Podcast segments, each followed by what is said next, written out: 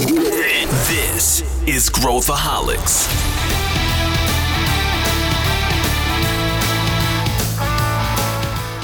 Olá, aqui é Pedro Van Gertner, sou o CEO da ACE e esse é Growthaholics, o podcast para quem adora inovação e empreendedorismo.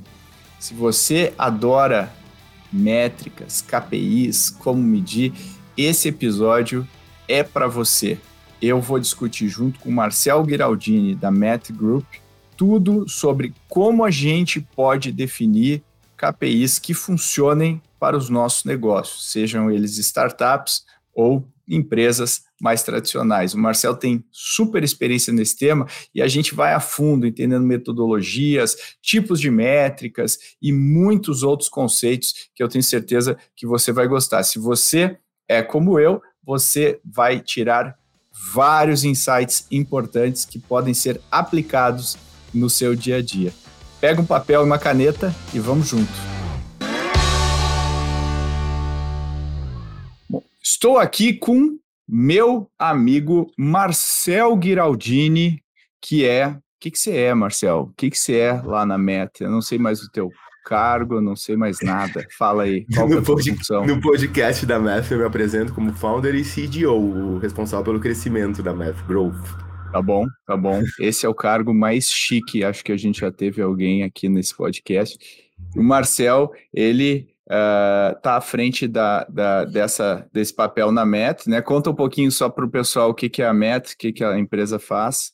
Hoje a MET é um grupo que a gente se coloca como um ecossistemas de empresas do digital, em que a gente começou como uma empresa de data marketing, que é a Math Marketing, aí a gente acabou crescendo por M&A de forma orgânica para outras unidades de negócio, assim, a citar rapidinho, tem a Math Ads, que é a parte de toda a parte de mídia paga, publicidade digital, a Math CRM, que é a parte de implementação de sistemas de apoio à venda e apoio ao atendimento ao cliente, e para tudo isso funcionar, a gente criou a Math Tech, que é uma empresa de engenharia de dados ali para fazer os dados se comunicarem e, e fluírem entre todos esses, esses ativos digitais.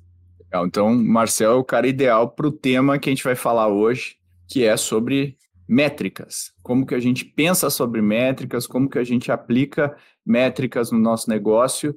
Uh, o Marcel faz isso basicamente o dia inteiro e há anos em, nos mais diferentes setores. E, e eu acho que a gente podia começar aqui, né, Marcel, falando um pouquinho sobre hoje, né, a gente ainda nas empresas, maior parte das empresas, a gente fala né, que as pessoas têm que ser mais orientadas a dados, que as pessoas têm que uh, tomar essas decisões de maneira mais embasada, uh, a gente fala que a gente tem que ser orientado a indicadores, a KPIs e tudo mais, mas essa não é a realidade do dia a dia. Como é, como é, como é que tu confronta o que a gente fala com o que a gente faz hoje no mercado? Tu vê Algumas empresas eu imagino que praticam, né? Isso, mas eu acho que se eu fosse chutar, eu chutaria que é a minoria absoluta. É, é, Pedro, tem uma coisa. Tu falou como é que é, as pessoas querem ser orientadas a dados. E para mim, tem um primeiro problema na frase, porque a galera só ouve o dados. Porque se você está orientado, você tem que estar tá orientado a alguma coisa. Então, muitas vezes é, a gente vai conversar, e aí com empresas até grandes, não só empresas menores ou de nichos que, em tese, não tem muita uh, uh, abundância de dados. E o ponto é, eu não sei nem qual é a pergunta. Assim, não, eu preciso de dados aqui para me ajudar a ter insights. Qual a pergunta? É a coisa mais genérica, é. é, é o genérico do genérico. genérico, né? é. Eu, não, eu preciso colocar aqui o Google Analytics para ter insights do meu site. Para que, que serve teu site? Qual o objetivo dele?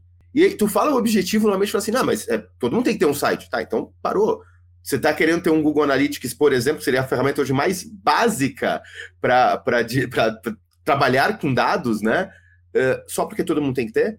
E aí uh, a gente começa a ter quase que uma mediocridade dos dados, é todo mundo se valendo pela média. Eu tenho que olhar quais são, qual é o pool de dados que eu tenho que olhar se eu sou um e-commerce. Tá, qual o teu diferencial como e-commerce? O que, que você está querendo fazer? O, o, qual o teu objetivo de mercado no momento? Porque depois vai falar, não, ó, tá todo mundo olhando o CPL, tá, mas teu objetivo é cash burn? Teu objetivo é ganhar cliente de qualquer jeito, porque tu vai fazer uma estratégia de primeiro ganhar uma fatia considerável do mercado e depois tu vai conseguir começar a rentabilizar esses caras. Você tá nem aí para CPL. Né? CPL, para quem não, não, né, desculpa, jargão. É, eu, eu ia, ia, ser minha próxima pergunta aí falar. Lead, né? Quanto custa fazer um cara? Então, eu acho que tem um pouco isso. O primeiro ponto que eu acho que é uh, totalmente necessário é estabelecer qual é a tua pergunta. O que, que você quer fazer e o que, que você precisa responder primeiro. Porque, e é primeiro mesmo, porque na hora que você estabelecer qual é esta pergunta, você vai, na hora que você conseguir ter ela respondida, você vai saber qual é a próxima e qual é a próxima. Então tem duas coisas que, não, que não, para mim não existem. É me dar dados porque eu quero ter insights. Não, não é assim. Dados respondem perguntas. Não, eles dão insight. Que insight quem tem são pessoas. Aí a gente pode falar de chat GPT lá na, mais para frente do que começa a ter um quê de insights, mas insight quem tem pessoas não são dados. E eu preciso saber tudo o que está acontecendo. Então, assim, ah, eu quero, eu tenho um, um ambiente de, um, tenho um site, eu quero taguei ele inteiro. Ah, colhe todos os dados do, da telemetria da minha fábrica inteira. Cara, o inteiro é caro, o inteiro é lento e o inteiro vai te dar iner vai te dar quase uma inércia, né? Você vai ficar paralisado. Eu não sei o que eu vou, o que, que eu preciso fazer, né? Exato. É coisa demais. Aí você não sabe fazer. É, eu pensando, né, so, sobre isso, eu, eu vejo muitas empresas olhando dados como algo que elas terão no futuro. Quando a gente tiver esse data lake aqui na empresa, aí nós vamos tomar as melhores decisões. Aí as coisas, aí seremos orientados a dados. E a gente sempre, sei que você também fala, que o, o bom é pensar o que, que eu tenho, que, eu tenho hoje, né? a partir de onde eu estou para para daí construir. E quando a gente pega essas empresas e a gente faz a pergunta, legal, mas que decisões você toma hoje? Porque você tem dados, você tem dados. Mas que decisões você toma hoje com o que você tem? Porque se o cara não toma decisões com o que tem hoje, provavelmente ele não vai tomar decisões quando tiver muito mais dados. Como é que você não. vê isso? Vamos, vamos para o físico. O físico é fácil da pessoa ver como o dado pode ajudar. Uh, eu estava conversando ontem com a head da Almi, é aquela marca socialmente responsável, carbono zero da, do Grupo Arezo são três lojas, né? Duas, porque uma é até um, um, um stand mais dentro da Atoll. Então, assim, são duas lojas. E aí, o que, que é super importante para eles hoje, como está começando, se posicionando? Conseguir pegar, a gente pode falar em inglês para ficar chique, né? O voice of customer. Saber o que o cliente está achando, voz do consumidor. Como é que eles fazem isso? Eles perguntam na loja. São duas lojas. E aí tem uma coisa super básica, criada pelo Birman lá atrás, que ela voltou a usar nas lojas da, da Almi, que é o seguinte, ó, a gente vai entrar então aqui e a gente vai fazer a lista da vez, que é o vendedor que que está na vez dele, ele vai e ele tem que fazer três, quatro perguntas, falar se vendeu, se não vendeu, por quê, o que o cliente achou, e ele coloca isso numa lista depois. Legal. Dentro desta lista, eles consolidam, com o passar do tempo, uh, o gerente entende o que está acontecendo e ele mesmo consolida e manda um e-mail para o pessoal da, da, da gestão. Um e-mail que está sendo a consolidação de uma loja. Se a gente for para o hype, a gente vai falar que isto não foi uma operação orientada a dados. Porque você não tem ali um robô capturando o que está acontecendo com telemetria da porta da loja, com uh, uma, sei lá, uma inteligência artificial para pegar a conversa lá dentro. Né? Assim, não está no hype. Mas isso é totalmente orientado a dados. Por quê? Porque é pequeno. Então, quando você fala assim, ah, eu preciso de um lake, tá, você já vai começar com um volume absurdo de dados para precisar fazer a tua primeira ação com lake. Tem uma coisa até, Pedro, que a gente faz na, na Você viu que eu falei que eu tenho uma empresa de data marketing, que é a Math Marketing, e a gente tem um outro lado que é engenharia de dados. Então, em tese, eu deveria sempre trabalhar com as duas, certo? Errado. Uhum. Quando eu estou resolvendo um problema de negócio na Math Marketing, de vez em quando é um, um ambu e arame é, passa um, um, Excel de um lado para o outro. É plano de negócio. É, é, eu estou ali com a pulsação da venda, é fazer matrícula, é vender cartão de crédito, é vender financiamento de carro. Eu não posso esperar tá perfeito. O dado com. Né, o próprio Big Data tem ali um nível de veracidade. O dado que não é 100% a realidade já é muito melhor do que nada da realidade. E a gente se esconde atrás de barreira técnica muitas vezes. Quer dizer, quer dizer a gente não, uma frase aqui. Você vê muita marca que está se escondendo atrás de barreira técnica para né, mostrar uma deficiência do que ela já poderia ter feito. Então, pô, aquele dado simples que está no Excel, que é um papel na tua loja, ele não tem nada que dê para você tomar uma ação que já mude um pouco do patamar do jogo? Porque não, você não vai colocar uma operação de data na sua empresa e querer que de um dia para o outro você ganhe 100% do mercado do seu concorrente e tua margem de lucro cresça 25 pontos percentuais. Não é isso. É uma soma de pequenos incrementos. É muito mais um processo cultural das pessoas quererem a evidência para tomar uma decisão. De não, sabe?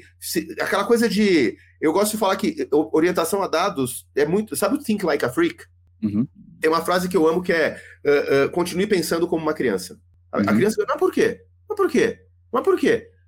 Sabe, eu quero entender o porquê da realidade. Se a gente fizer isso com o pouco que a gente tem na mão, que todo mundo tem algum nível de dado na mão, tu já começa a estabelecer a cultura. Senão parece que é uma cultura que só vai estabelecer depois de gastar milhões. E não é verdade. Não é verdade. E vamos, vamos então, para quem está nos ouvindo, pensar de maneira simples sobre como que eu, como que eu monto, como que eu estruturo uma lógica de métricas que funcionam que para o meu negócio, seja ele uma startup, seja ele qualquer outro tipo de negócio. Como é que a gente pensa sobre isso? Mano? E você já deu uma pista que tem a ver com fazer perguntas e tem a ver com saber o que eu quero.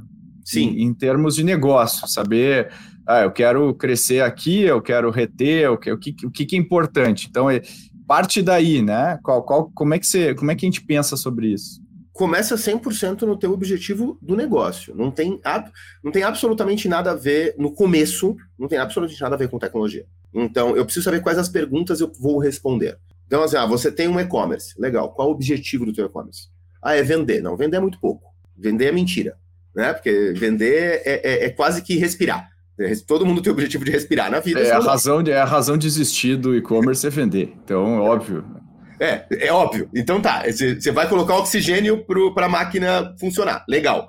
Uh, além disso, o que, que você quer? Não, olha, a gente tem aqui um e-commerce de produtos de nicho, então eu preciso estabelecer que eu vá tá, eu preciso eu preciso crescer a minha base de, de, de assinantes aqui do, do, do e-commerce de assinatura para ficar fácil. Eu preciso crescer de forma constante minha base de assinantes uh, e eu preciso garantir que o lifetime value desses caras depois de três meses está legal, que o que eles me dão de dinheiro, é, é, oxigenação ali da lucratividade está ok, beleza. Isso é top line.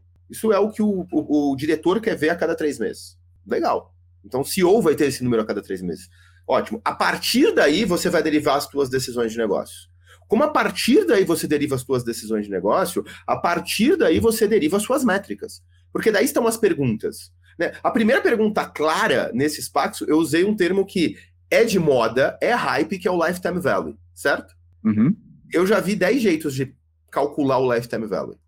Uhum, Até porque uhum. tem uma coisa super importante em value, que é valor. O que, que é valor? O que, que é valor para uma companhia?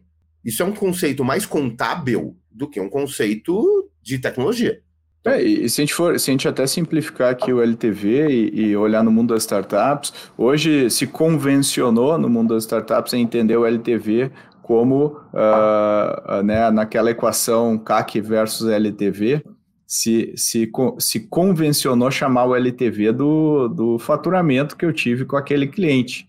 Só que a gente, isso, isso, o faturamento não é o valor, a margem que eu tiro é o valor. O correto, vamos imaginar entre aspas, do LTV seria qual que é a minha margem unitária desse produto e aí eu trago a minha margem unitária para valor presente para conseguir fazer essa conta. Mas ninguém faz isso. E aí entra a questão até dos comparáveis de mercado. Aí vem alguém e fala: você tem que ter essa equação aqui, CAC e LTV, 1 para um 3, vamos imaginar. Só que como que eu calculei esse LTV e como que eu calculei o CAC? Porque, ah, eu incluí o CAC, eu incluí a minha equipe de vendas e a equipe de marketing no custo, eu só coloquei os canais. É, como é que eu calculei isso? E aí, se eu usar comparáveis, co como que eu vou estar tá comparando isso da melhor maneira? E é difícil usar comparáveis. Você acabou de pegar dois exemplos, principalmente o, o CAC é, é, um tanto quanto, mas o LTV é muito complexo. Então, são métricas compostas, elas são por si só complexas e de difíceis mensuração. Então, e, e, elas trazem um problema. Como elas são compostas, elas trazem outras coisas dentro dela. Eu já, eu já tive uma mesa de reunião uh, em que eu era, naquela época, ainda como consultor, e aí você tinha dois diretores, grande banco na mesa, brigando por causa de LTV. E assim, uh, brigando mesmo. E a gente, eu, tá, mas a decisão tem que ir para esse lado porque tem que baixar o. Não, mas cara, tá bom. E aí chegou um determinado momento perguntaram: o que você acha? Eu, gente. Só que BLTV na minha cabeça naquele momento era uma terceira coisa ainda. Eu estava muito mais pro mundo de startups do que porque eles estavam falando. Eu falei, eu não conheço LTV de banco. Eu dei uma caneta para cada um, cara. Sabe aquela coisa de humildade total? Uhum. Ensinem. Eu, cara, calcula assim. É outro, não, calcula assim. Na hora que eles desenharam as fórmulas para as quais eles estavam olhando, um deles estava colocando o EBITDA, quase que uma fórmula de EBITDA por cliente. O outro estava indo sobre faturamento potencial por produto. Esses números não se conversam. Eles são números muito diferentes. Na hora que eles queriam tomar uma decisão olhando para o mesmo número, eles viam coisas diferentes. Então, vamos pegar uma métrica super simples e que todo mundo vai entender: quilômetros por hora. Ela é a conta já. Então, quando você fala de velocidade, você já entende que, eu, quando eu estou falando em velocidades em quilômetros por hora, são quantos quilômetros eu vou percorrer em uma hora se eu manter essa velocidade. Então, a relação uh, uh, deixa pouca dúvida. Quando a gente fala de lifetime value, que é uma métrica mais complexa, deixa muita dúvida. Então, como você falou, quando começar, a gente, eu já coloquei de cara uma métrica que é complexa, que a gente gosta de trabalhar, muito, muito, muito startup gosta de olhar para ela. Então, o primeiro ponto, assim, cara, para começar, é, se você vai começar de forma objetiva você quer olhar para uma métrica complexa, é escreve ela. Cria o que, o que a gente chama de glossário. Escreve, deixa todo mundo sabendo que para você, se é o CEO e quer olhar isso, é assim que você quer olhar para ela. Porque quando alguém vai olhar para esse indicador, que é o indicador que está impactando no CEO, depois que vai impactar nos diretores, vai impactar em todo mundo, fica mais fácil de eu criar uma relação de causa e efeito. Então, primeira coisa é tentar trabalhar com métrica simples, e se não, e, e em alguns momentos não dá, coloca num glossário, escreve essa métrica. A segunda é cria relação de causa e efeito entre elas. Tem uma coisa que eu gosto muito, que é a visão de, de matriz de KPI. Você pega e coloca lá em cima, é, no, no, no matriz, né? Você coloca assim: do, o, um, um, eixo é o quanto a métrica é estratégica, da super estratégica para superacional, operacional.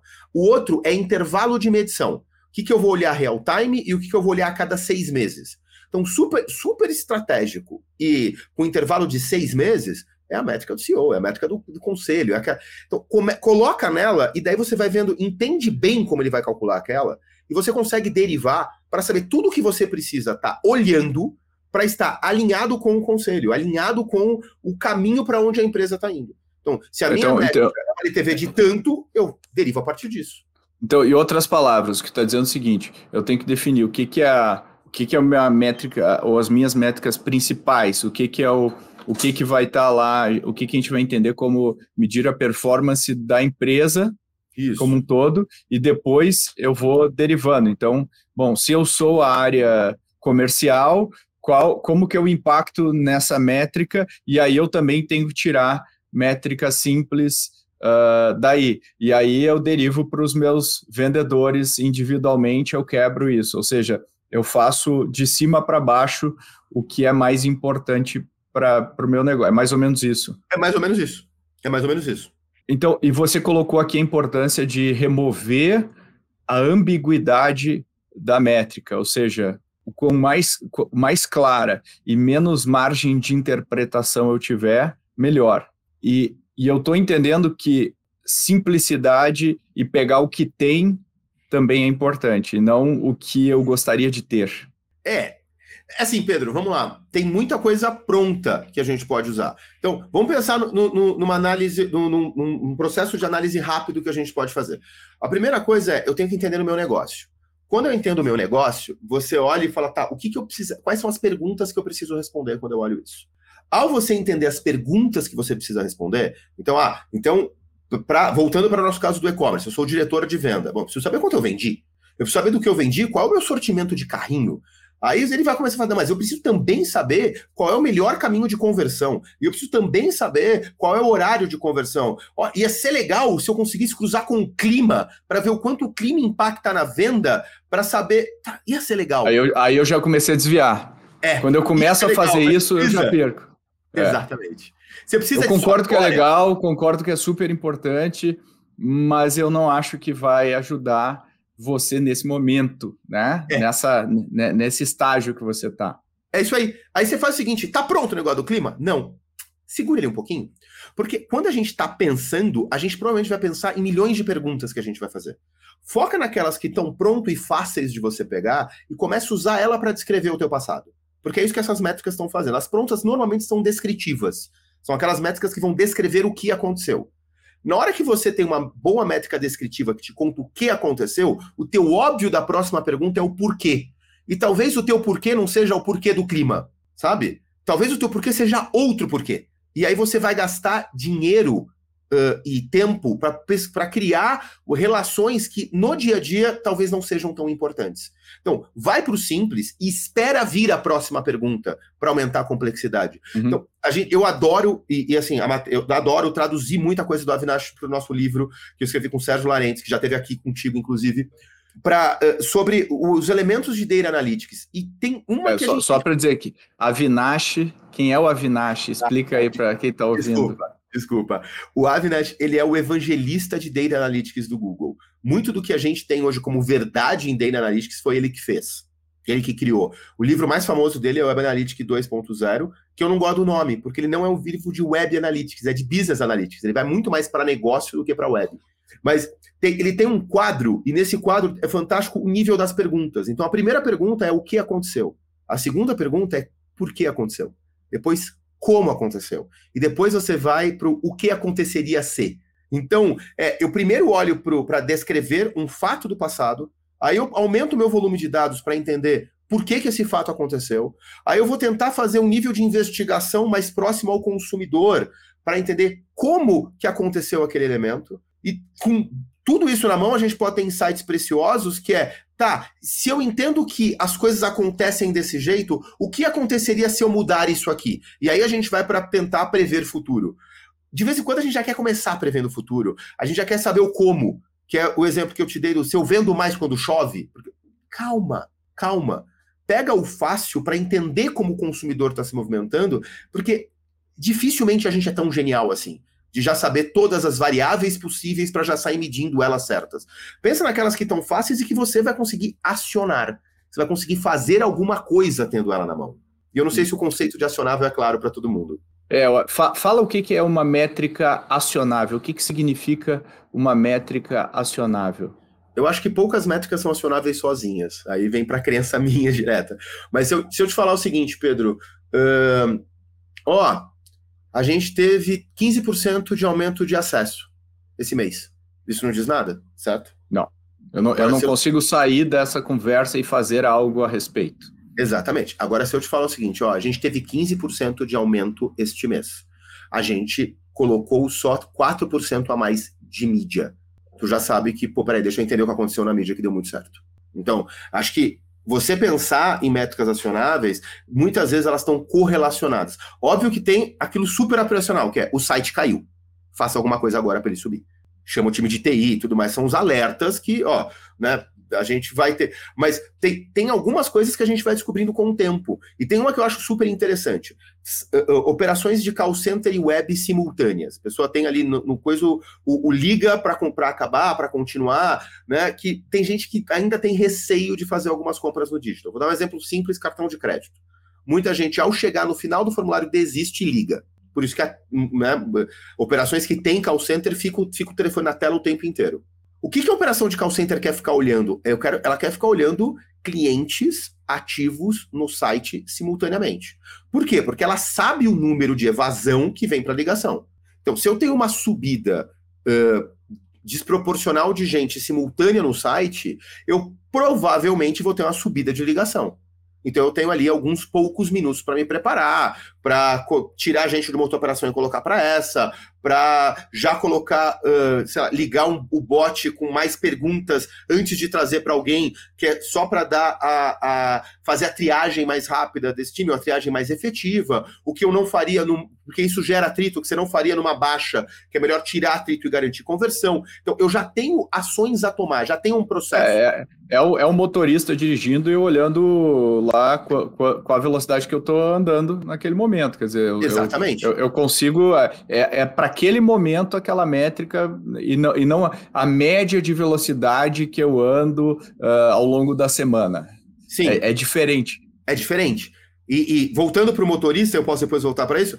Você vai, vai para o motorista, o motorista está olhando isso, mas antes ele olhou se ele tinha para pegar a estrada, nesse caso, ele sabia qual era o destino que ele tinha aqui, então ele já sabia para onde tinha aqui. Ele abasteceu, ele olhou, calibrou os pneus e olhou o, o, o, o óleo, olhou o nível de óleo. Então, no dia a dia, ele ficar pensando, na hora que ele está dirigindo, ele ficar olhando, tá, mas como é que. Será que aquela gasolina tinha boa? Olhando, cara, agora já foi, agora pega a estrada. Uhum se baixar ali o teu, o teu, o teu nível de, de, de tanque antes, tu vai parar num posto antes, mas tu vai fazer o cálculo do nível de octanagem pro, sabe? É informação que não te ajuda.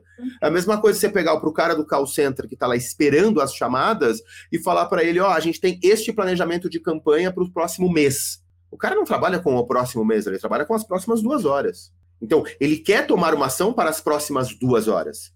Você ficar dando o, teu, o planejamento do próximo mês todo dia para ele num cockpit, não adianta para ele tomar uma decisão. E eu acho que isso é o coisa de dados acionáveis. O dado acionável é o tempo que eu tenho para tomar uma ação, então uma ação de duas horas, qual é o dado que eu preciso, o dado real time. Ah, eu quero. Né, e o, com que ele vem? Ele vem com a média de uh, evasão site, uh, site ligação. Ele vem com a média de, de, com a meta de tal elemento. Ele vem com quanto eu gastei de mídia para saber o quanto eu tive de acesso para tomar uma ação. É difícil você tomar uma ação com um dado sozinho. Normalmente a gente precisa de histórico e de metas, vamos dizer assim. E, e você falou de métrica descritiva. O que, que significa uma meta, métrica descritiva? Uma métrica descritiva é aquela métrica que tem o, o vamos dizer assim, como, como ela vai pegar um volume de dados e ela vai contar para você o que aconteceu no teu passado. Então, a visão de uma métrica, métrica descritiva é literalmente te descrever o passado, falar o que aconteceu. Ele não vai te dar um tipo de insight de algo mais futuro, como, por exemplo, ah, potenciais gargalos de uma operação tal. Não, não, não, não é isso que você que você vai ter de uma métrica descritiva. Uma métrica descritiva você vai ter a. Ela vai contar para você de uma forma mais ou menos uh, detalhada como foi o seu passado. E nas métricas descritivas, a gente tem muita pergunta ainda que te gera insight, porque tem muita gente que, ah, eu quero pular então rápido para poder trabalhar com, com prescrição ou predição. Predição ou prescrição, né? Uh, não, mas é que o teu passado tem muitas variáveis dentro dele. Porque uma coisa é o que aconteceu. Vamos pegar o exemplo, tu só aumentou 15% do teu, do, do, teu tráfego. A próxima pergunta é, por quê? Por que, que aumentei 15% do meu tráfego? Eu ainda não tomei nenhuma atitude. Eu descrevi para você o tráfego, e aí tu vai perguntar, por quê? Tá, uh, funcionou? Como é que foi esse tráfego? Ó, por que e como? Não, cara, não vendeu. Putz, não vendeu. E por que, que não vendeu? A gente trouxe o público errado, ou o pessoal está vindo uma página que não estava convertendo muito bem, ou na hora que eles entraram no app eles se perderam. Qual foi o caminho que esse usuário fez? Você entendeu que eu estou olhando só para o passado em tudo isso ainda? E só o passado vai, vai conseguir te ajudar bastante a prever futuro. Usa muito do passado quando a gente está falando de data. Mas, uh, uh, principalmente em data marketing, a gente vai usar muito o passado e vai ter muita riqueza no passado antes da gente querer ir para um novo volume de métricas, que seriam as métricas que vão nos contar sobre o futuro. Então, o passado por si só nos traz bastante, bastante riqueza de conteúdo, vamos dizer assim. Ou seja, métrica descritiva olha para o passado, olha o que aconteceu, permite que eu faça um diagnóstico para atuar. E aí, o próximo passo disso seriam métricas preditivas, preditivas, preditivas. que olham para o futuro. Que tentam te explicar o futuro a partir do passado. Então, vamos, vamos colocar assim. O que é uma métrica preditiva? Uma métrica preditiva é o seguinte: vou fazer um tipo de ensaio bem fácil de publicidade, que fica bem fácil. Vamos imaginar o seguinte: que toda Black Friday você faz determinada campanha, tá? E você usa Google, Facebook, Instagram e também TV. Você usa isso, grades similares. Você pega tudo o que aconteceu no teu passado, e aí você coloca dentro do, do, do, do, que a gente chama de modelo. Vai ser um modelo de inteligência artificial? Tecnicamente sim, mas não é nada de, de que vai desenhar é para você. É, não, não, é, é o ChatGPT, não é o Midjourney, é. não. É, é uma, uma análise que a gente vai fazer usando basicamente Markov e, e, e, e regressão. Mas já é inteligência artificial. Ele vai criar padrão e baseado nisso vai conseguir te criar um modelo. Aí tu vai virar para ele e falar assim: ó, oh, este ano eu vou fazer isto aqui. Ele vai olhar para o que você fez. O que, que, que, deve acontecer? O que, que vai acontecer? Então, ó, Se você fizer isto aqui, o mais provável é que você tenha este resultado. Isto é um tipo de métrica, de métrica que olha para o passado com um volume de dados bem maior e cria modelos para te dizer o futuro. Então ele fala, ó, o teu futuro deve ser esse. Isso é um jeito seja, de ver o futuro. Eu só consigo fazer isso se eu tenho um volume histórico, se eu tenho algum histórico. Sem isso, eu tô, ou seja, se eu sou uma startup que está começando agora e, e, eu não tenho muito padrão e eu estou pivotando, estou mudando o produto, não tenho estabilidade, não tenho um dado que eu consiga projetar aí uh, eh, para trás de uma maneira consistente, provavelmente eu não estou nem perto de estar tá pronto para fazer uma análise preditiva. Não, provavelmente você não está nem perto de estar tá pronto de fazer isso. E tá tudo bem não está pronto para fazer isso. Uma coisa importante é que, além de você ter. Vamos lá, eu vou virar para ele e falar: ó, vou investir então ó, um milhão no Google, 3 milhões em Globo e vou colocar mais 3 milhões em, em, em Instagram desse jeito. Ó, talvez tu tenha isso. Mas não é só ter um volume de dado. Aí a gente vai entrar no outro ponto, Pedro. O teu dado tem qualidade? Uhum. O teu produto é o mesmo? O quanto o teu mercado variou? Então, aqui tu vai começar a precisar ter mais cientista de dados, sim, para começar a criar essas visões de variância para poder falar, ó, então, eh, tal, você tem, dado isso, você tem uma chance de X% de ter isso aqui. Entendeu? Legal. Legal. É, bom, você está falando uma coisa super legal, que é o sonho, né? É o. Não, eu ainda acho é que o, o sonho é... não é essa, o sonho é a próxima. Qual que é a Puta, agora, agora eu já estava meio deprimido com essa, mas vai, vai lá, qual, qual que é a próxima? Então, ó, se você, se eu tô prediz... você vai chegar para uma máquina e falar assim, cara, ó, eu vou fazer esse plano aqui, ela vira para você e fala assim, ó, tu não vai atingir tua meta. Aí tu vai fazer o que nessa hora? Só chutar a máquina, né? Tu só ficou brabo. Qual que seria teu Entendi. próximo passo? Vai falar, tá, então o que que eu faço? Aí Beleza. é o nome mais feio, que é, que é o nome prescritivo, análise prescritiva, mas não é tão ruim, ó. Porque você vai no médico, você quer melhorar, esse é o teu futuro desejado, certo? Tu tá doente, uhum. teu passado é, tô passando mal, tu chega no médico, fala o que tu tem, e teu médico te faz uma análise prescritiva, ele te dá uma receita. Se você seguir, uhum. você melhora. Então, análise prescritiva é isso, é a máquina começar a te dar receitas potenciais. Ó, e, tem gente, não... e tem gente fazendo isso, Marcel, hoje. Cara, a gente tem cases na Math da gente fazer isso com uma taxa de acerto bastante grande. Do tipo, o que, só que o que acontece? Dá para eu fazer isso com uh, pouco dado? De forma alguma. Só que aí tem que ter o conceito de onde é que está meu ROI. Porque assim, vou, vou voltar para mídia, tá? Eu vou ter que avaliar real time a tua mídia. Todo dia. Para no outro dia falar, ó, muda isso, acerta aquilo, acerta aquilo outro. Porque as pequenas variações do mercado, o robô tem que entender para poder te dar a próxima previsão tá? Você está investindo 4 mil reais de mídia. Não vale a pena. Não, não, não, não dá nem para. Não vale começar. a pena. Ah. Tu está investindo. Você vai fazer uma campanha que no mês vai consumir 25 milhões de reais. Putz, vale a pena. Então aí tem um ponto que, que eu acho importante, que é, eu estou começando, pensa onde está o ROI. O ROI de qualquer...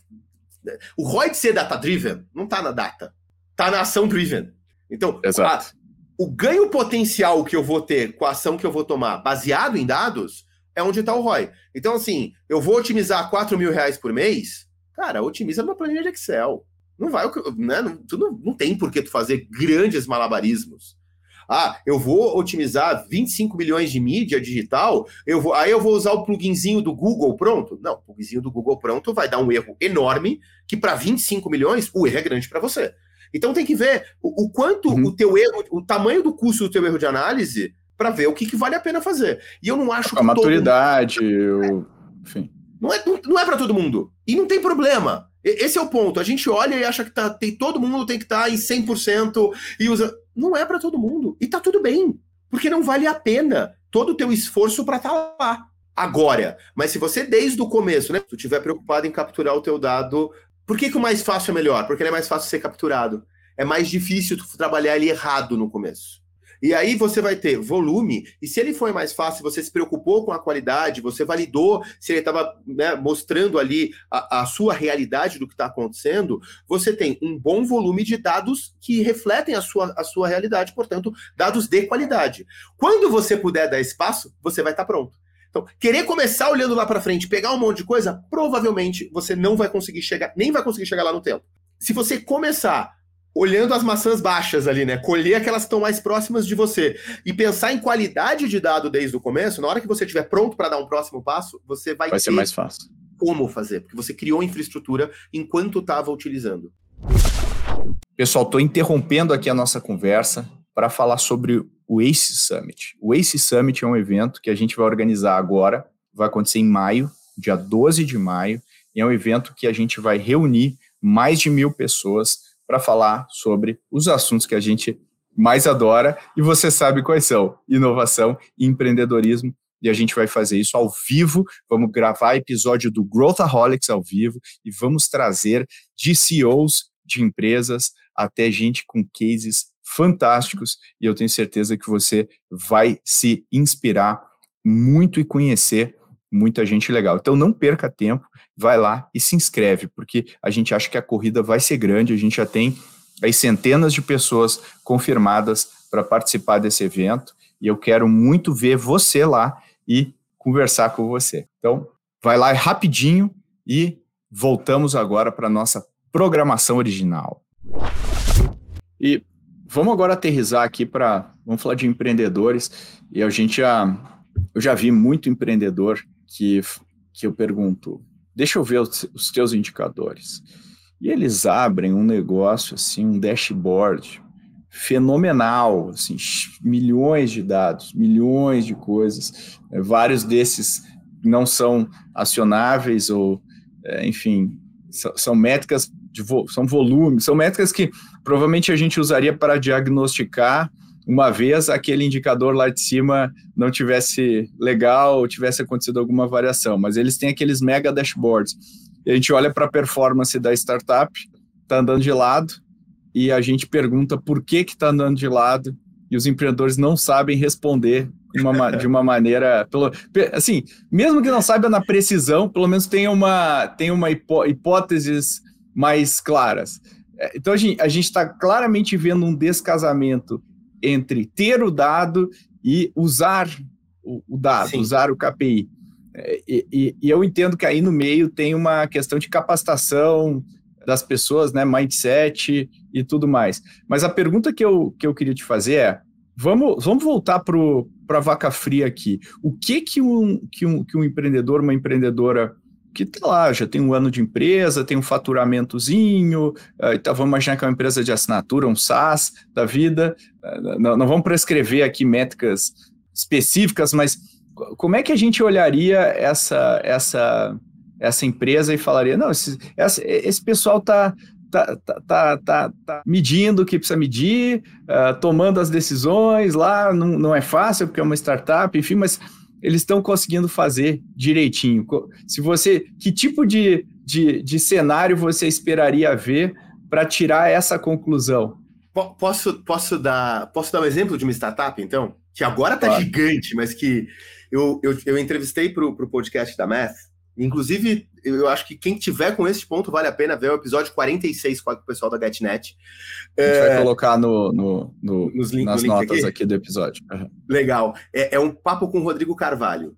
E o Rodrigo Carvalho, quando a gente começou, eu, cara, e aí? Ele falou: sabe uma coisa que a gente aprendeu, assim, uma frase que, que eles usam no Get, na GetNet, eu comecei a trazer, trago bastante minhas aulas, inclusive. Cara, todo mundo tem que falar inglês hoje em dia. Ou alguma entender um pouco de inglês, porque tem muita conteúdo, ou, ou conseguir pegar fluência em tradutor, porque senão você vai ficar quase que um analfabeto funcional, se nenhum tradutor souber usar de forma adequada, porque o conhecimento está passando por essa língua. E parecido com isso está com dado. Então, de vez em quando, quando eu vou trabalhar com as pessoas, eu, eu tenho que virar e falar assim: do you speak data? Senão a gente tem que treinar essa pessoa.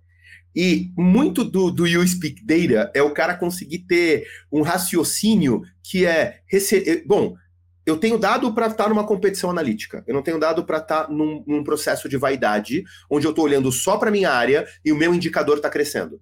E talvez o teu indicador não tenha alinhado, não esteja alinhado com o indicador. Esse exemplo que tu deu é clássico. Eu estou olhando para o indicador porque é assim que funcionam as áreas de growth, e aí então eu tenho que olhar por aquisição. Só que a empresa está pensando em rentabilidade. E aí tu está adquirindo cliente que não te dá rentabilidade, não faz nenhum sentido. Uh, esse é o primeiro ponto, é a pessoa entender se o indicador dele tá impact, é um indicador que realmente impacta no resto da companhia. E na visão do, do, do Speak Data, que, ele, que o Rodrigo trouxe, eu adorei, que eles fizeram quando. Estão falando quando a GetNet não estava aqui no prédio bonito do Santander na JK. Né? Isso começa quando estava lá dentro de, um, de, um, de, um, uma sala pequena de um coworking em Porto Alegre. Então, não, é, não é nem Porto Alegre que eles nasceram, esqueci. Porto Alegre já é o segundo ponto, lá no Rio Grande do Sul. Uh, mas o, o, o ponto era come, começar uma reunião com um problema e, e, discutir. Eles discutem primeiro os dados que tem a ver com isso. Sabe? É quase que um papo de performance. Do tipo, ó, nós não estamos indo bem como é que a gente. Qual é a evidência que nós não estamos indo bem? A evidência que a gente não está indo bem é porque é a receita. Ok. O que está impactando na receita? É isso, isso, isso. E aí tem que ter uma outra coisa que eu gosto bastante, que é uma frase do, do pessoal da Wine, que é o poder do eu não sei. Porque numa reunião dessa, você tem que estar disponível e tranquilo. Sabe aquela coisa que a gente, ah, a pessoa tem que poder errar? Ela também tem que poder não saber. Então, se você vai entrar numa reunião dessa e todo mundo quer ser data-driven, tem que chegar num momento de, cara, esse ponto aqui. Então, ó, a gente está trazendo gente uh, e a gente está vendendo e a receita continua indo mal, a gente está trazendo as pessoas certas. E de repente a pessoa que está ali em aquisição, ele tem que ter a, a liberdade de poder falar: não sei, eu vou investigar. E aí ele sai, pega os dados que ele tem, porque se ele está medindo a aquisição, ele provavelmente vai ter como fazer a validação do público que ele está pegando. O Google sozinho traz isso, sabe? Faz uma análise investigativa, volta e fala: gente, não estamos. A gente acabou tendo uma campanha que adquiriu muita gente, mas está fora do nosso ICP. Talvez seja por esse lado, ou talvez não seja. Mas se a gente está começando, porque é muito fácil sentar e falar, Pedro, sabe, cagar regra e falar, ah, vai treinar, vai estudar. Não é assim. Quem está começando, ele muitas vezes vai trocar a turbina do avião com o avião voando e caindo, né? e tem que dar um jeito uhum. de subir o nariz. E tem que resolver. Então, é. E tem que resolver. Então, chegar pro cara e falar: não, faz um treinamento de Google, pega esse curso do Coursera antes de tudo. Cara, isso eu faço hoje na MEF. Então, a pessoa entra, tem a formação inteira. Em 2016, quando a gente começou, não era assim. Sabe? É, vamos aprendendo e vamos fazendo. Então, eu, o cara quer começar a trabalhar com isso, é, coloca a cultura na frente do treinamento. Eu acho que é mais fácil. Começa pensando na evidência, destrincha a evidência do que não está dando certo. E daí tu vai começar a descobrir que tem indicadores para onde tu está olhando que ele precisaria do indicador de apoio. Então, eu estou adquirindo clientes, por exemplo, de qual perfil? Se eu estiver adquirindo clientes do perfil que não é rentável para a companhia, talvez o CAC dessa campanha não funcione. Estava falando essa semana também com o com o, o, um papo com, com o CMO do Empíricos, ele me contou que, cara, que eles gastaram uma fortuna fazendo uma campanha que ele matou em dois dias. Aí eu, nossa, não funcionou? Ele funcionou pro público errado. Aí eu tô trazendo o público que vai me dar baixo lifetime value, mas, é mas esta campanha era para outro público. Então eu tenho que matar ela, eu posso reutilizar as peças com outro objetivo, mas o objetivo que eu estava usando ali, que era para high ticket, eu não posso usar. Então, quando você tá, óbvio, eles rodam já com um nível de maturidade desde 2008, 2018 absurdo de alto. Mas você está começando, você não vai che começar chegando aí. Tá tudo bem. Mas se você começar com essa visão de acha evidência e destrincha para entender problema, você vai trocando os teus indicadores. O teu dashboard no começo não pode ser fixo, porque tu vai errar. É, exatamente. Não, não, quer dizer que aqueles indicadores que você começou sejam aqueles que você vai continuar, ou seja, você tem que ter essa cabeça, pelo que eu estou entendendo que você está dizendo, uma cabeça investigativa de tentar entender, legal, isso devia ter acontecido. É. Isso não aconteceu. Por que, não. que isso não aconteceu? Onde que eu devo olhar para entender o que, que não aconteceu? Ah, foi aqui, legal. Isso aqui, como que eu quebro isso em partes para entender qual das partes está eu tenho que atuar? Isso é muito mais, né, pelo que eu estou entendendo que você está dizendo, é muito mais uma forma de pensar, uma questão cultural do que uma questão metodológica. Eu, eu ir quebrando as coisas e a gente sente isso na conversa que a gente vai ter com essa pessoa. A pessoa fala: olha, aconteceu isso, isso, isso, a gente está olhando isso aqui, eu não sei. Aí veio o poder do eu não sei. Eu não sei ainda, mas vamos descobrir, porque eu não estava medindo isso aqui até agora, porque eu achei que não era preciso, e agora eu tenho que começar a medir. Eu não tenho uma série histórica suficiente para te dizer se é ou não é. é. Isso é uma honestidade intelectual em relação ao que você aprendeu, o que você fez, ou, ou que deu certo ou que não deu certo. E 70% é sobre cultura, cara. Tipo, data-driven, é, tecnologia é super importante, mas tu colocar 100% é investimento em tecnologia, tu vai ter um monte de dado, um monte de custo que ninguém vai usar. Se você colocar 100% em cultura, tu vai começar a ter algum resultado, mas daí tu vai faltar a camada. Eu, eu acho que é uma coisa muito mais 70-30. E, e, com o passar e, do tempo, você vai acabar gastando mais com tecnologia, investindo isso, mais, pensando porque, mais, porque, a embasado. Tá Exato. Exato. Não, e porque e você fala, poxa, é, é, você chegou num nível de refinamento que você fala, pô, se eu soubesse isso aqui, eu conseguiria tomar essa e essa e essa decisão que eu não consigo hoje e isso aqui é crítico para o que eu estou fazendo. Então, quando a gente vê é, aqueles data lakes enormes, super high-tech nas empresas que gastaram rios de dinheiro e a gente não vê as pessoas utilizando, a gente sabe que eles partiram de uma ideia abstrata de que eles precisavam ter mais dados, uh, mas não necessariamente a cultura acompanhou. E aí, quando a gente vê, às vezes, uma empresa que tem um nível de maturidade legal, e a gente vê que cada elemento que ela tem hoje para medir funciona para algum propósito lá, a gente entende que ele seguiu o desenvolvimento e a evolução da maturidade de como eu uso dados, seguiu a necessidade do negócio e não e não saiu porque a gente achava que a gente devia ter isso, né? Você quer um bom indicador se está olhando para o lado certo ou errado? Sabe aquela hum. coisa dos cinco Ys? A tese uhum. de perguntar cinco porquês para alguma coisa para chegar na causa raiz, uhum. a pessoa tem um indicador, você faz os cinco A's com ele, para aquele indicador.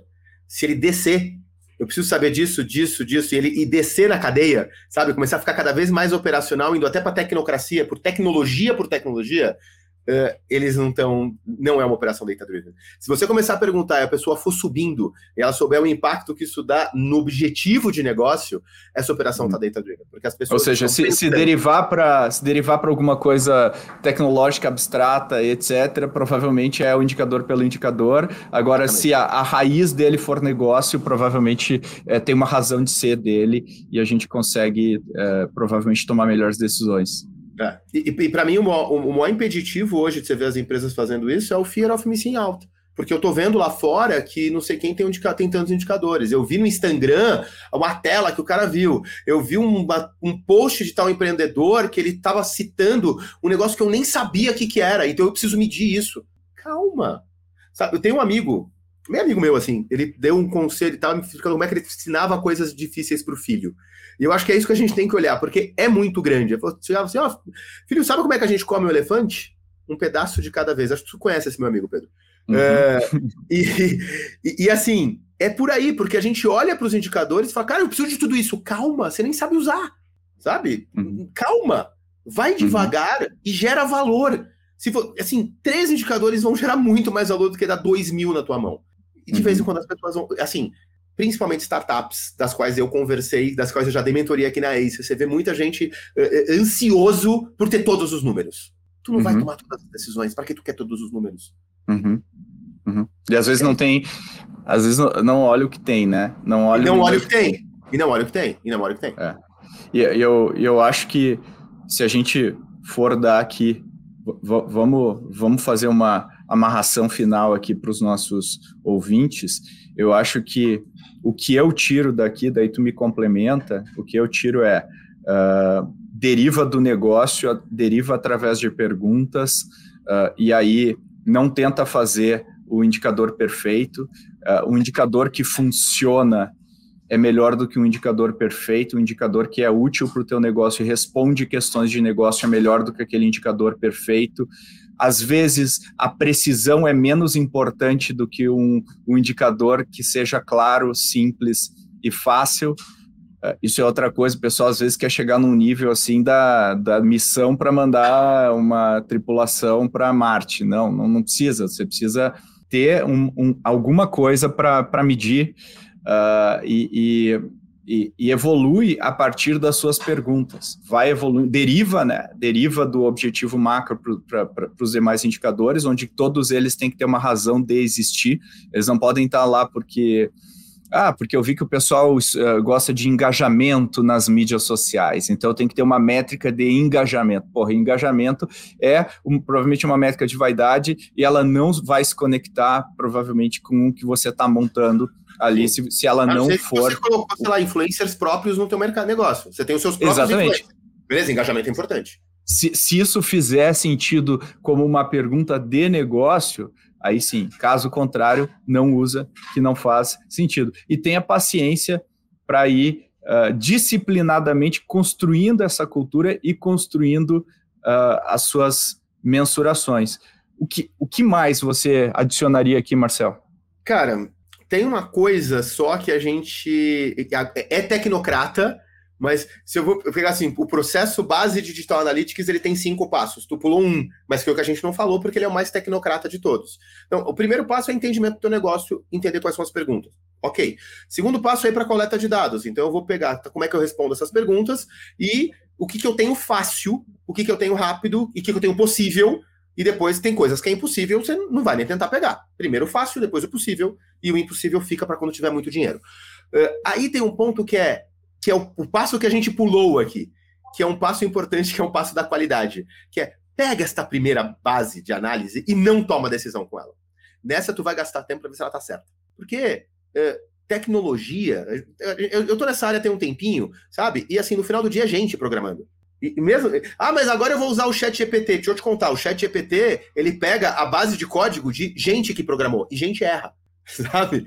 Então, por enquanto a gente ainda tem o quê do erro humano nesse, nessa parte do processo, que aí vale a pena gastar um pouquinho, ver se a qualidade do dado está chegando, se ele está validando com a tua realidade, se não está, fazer uns testes em loco antes de tomar uma decisão. Porque pular essa etapa, eu fiz tudo direitinho e eu estou tomando decisão e não está resolvendo o ponto. Não está minimamente refletindo a realidade, mesmo que na tendência. Porque refletir no bit hoje é impossível, né? A Lei Geral de Proteção uhum. de Dados. Já foi possível saber quem é a pessoa que estava acessando o teu site, nome, antes dela, no primeiro acesso. Isso era muito possível. 2017, gente, isso era um faroeste. Dava para saber quem era o ser humano. Hoje não é possível, então eu não vou conseguir saber no bit. Tá, mas a tendência está correta? O grande uhum. volume está correto?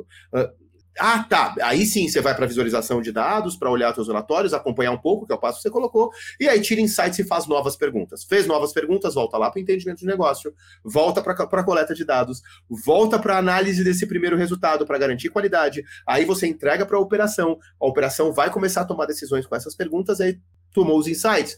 Tá ok? Precisa de mais alguma coisa? Algo ficou obsoleto? Se ficou obsoleto, tira, pelo menos o dashboard. Pode continuar metrificando, mas tira do dia a dia porque só chama atenção, gasta foco. E aí você, isso é, esses cinco passos é um giro constante, ele não pode parar. Então, esse, esse é outro elemento que eu acho fundamental. Elimina tudo aquilo que for ruído no teu dashboard. Tudo aquilo que não for aqueles indicadores, tira, pode usar depois, quando estiver fazendo, respondendo alguma pergunta que você fizer, mas não é um indicador para você gerir o negócio. Um, Cara, um, muito legal. dashboard tem que ter KPI, né? K, o K é de, é de chave. É, Tem coisa é, né? o pessoal esquece o K. Muito bom. O pessoal esquece o K. Ele bota PI só. E às vezes só I. É, só I. Não tem nem I. Não tem nem o P. Muito legal. Marcel, poxa, é, acho que foi uma aula aqui para quem estava nos ouvindo. Eu certamente me inspirei aqui com várias coisas que você falou. Acho que os nossos empreendedores, empreendedoras, executivos e executivas e todo mundo aqui da nossa rede certamente tirou valor. Uh, onde é que o pessoal te encontra, Marcel? Você que está aí também publica conteúdos, tem o livro, comenta aí onde o pessoal encontra teu livro, como o pessoal te encontra. Tá, vamos lá. O meu livro, o, eu escrevi com o Sérgio Larentes, meu sócio na, na Math, ele chama Código do Marketing, é um, um, um guia para a gente conseguir performance de mídias digitais. Ele é para. É, o foco é quem está começando mesmo, tanto que a gente tem partes do livro que a gente fala assim: ó, se você conhece isso, pula. Porque tem uma, partes bem, bem didáticas. Uh, Amazon e Clube dos Autores, a Amazon só digital, tá gratuito, gratuito para quem tem Unlimited, e para quem gosta do físico, no Clube dos Autores você encontra. Uh, eu publico bastante conteúdo no LinkedIn, principalmente. E quem gostou do tema, quem quer entender como tra trabalhar com métricas growth para crescimento, esse é o foco do, do The Math, que é o podcast da Math que eu apresento junto com a Fabiana Amaral. Acho Boa. que é isso. Acho que é isso. É isso aí. Obrigado com isso me despeço. Muito feliz. É, e te agradeço aí pela participação. Muito legal. E aí, você gostou desse episódio? Aprendeu? Tirou alguns insights importantes. A gente quer saber que insights você tirou. Manda e-mail para podcast.goace.vc. O que, que você aprendeu? O que, que você concorda? O que, que você discorda? O que, que você gostaria de ver diferente aqui? E se você curtiu esse episódio, o Marcel mencionou o Sérgio Larentes, que é sócio dele lá na MET, e onde a gente aprofunda bastante o mercado de tecnologia. Também tem muitos insights legais. É o episódio é, 158 e a gente fala sobre futuro do mercado e muito mais. Tenho certeza que você vai gostar. E como sempre, eu peço agora 30, 30 segundos do seu tempo. Para um pouquinho, está no celular, você está no desktop, 30 segundos, pega o link desse episódio, compartilha. Compartilha nas suas redes, compartilha nos seus grupos de WhatsApp, para alguém específico que pode se beneficiar desse conteúdo. A gente cresce com essas ações. Basicamente é com você parando 30 segundos, você que é fiel, que leu até o fim, você que é um vencedor, uma vencedora por ter ouvido esse episódio até o fim. Eu peço no fim, não é por acaso, é para você parar um pouquinho, um pouquinho. Você já ficou quase uma hora aqui e compartilha. A gente agradece. Até a próxima.